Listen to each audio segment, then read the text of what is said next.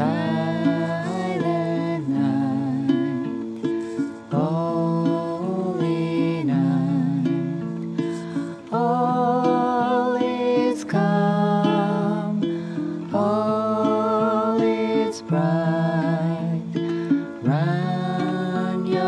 Virgin mother and child, holy oh,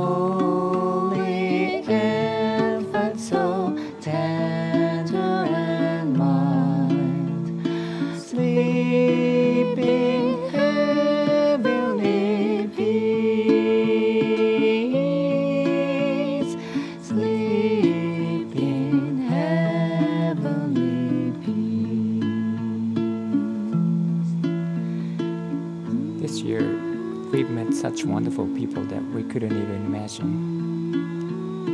All through the time, we have so much enjoyed talking with all of you. Though there are times when things are not going right, we could go through because we always felt your warm hearts. So we really appreciate your kindness and support you all have given to us. This Christmas, you're the best gift we could ask for. Merry Christmas.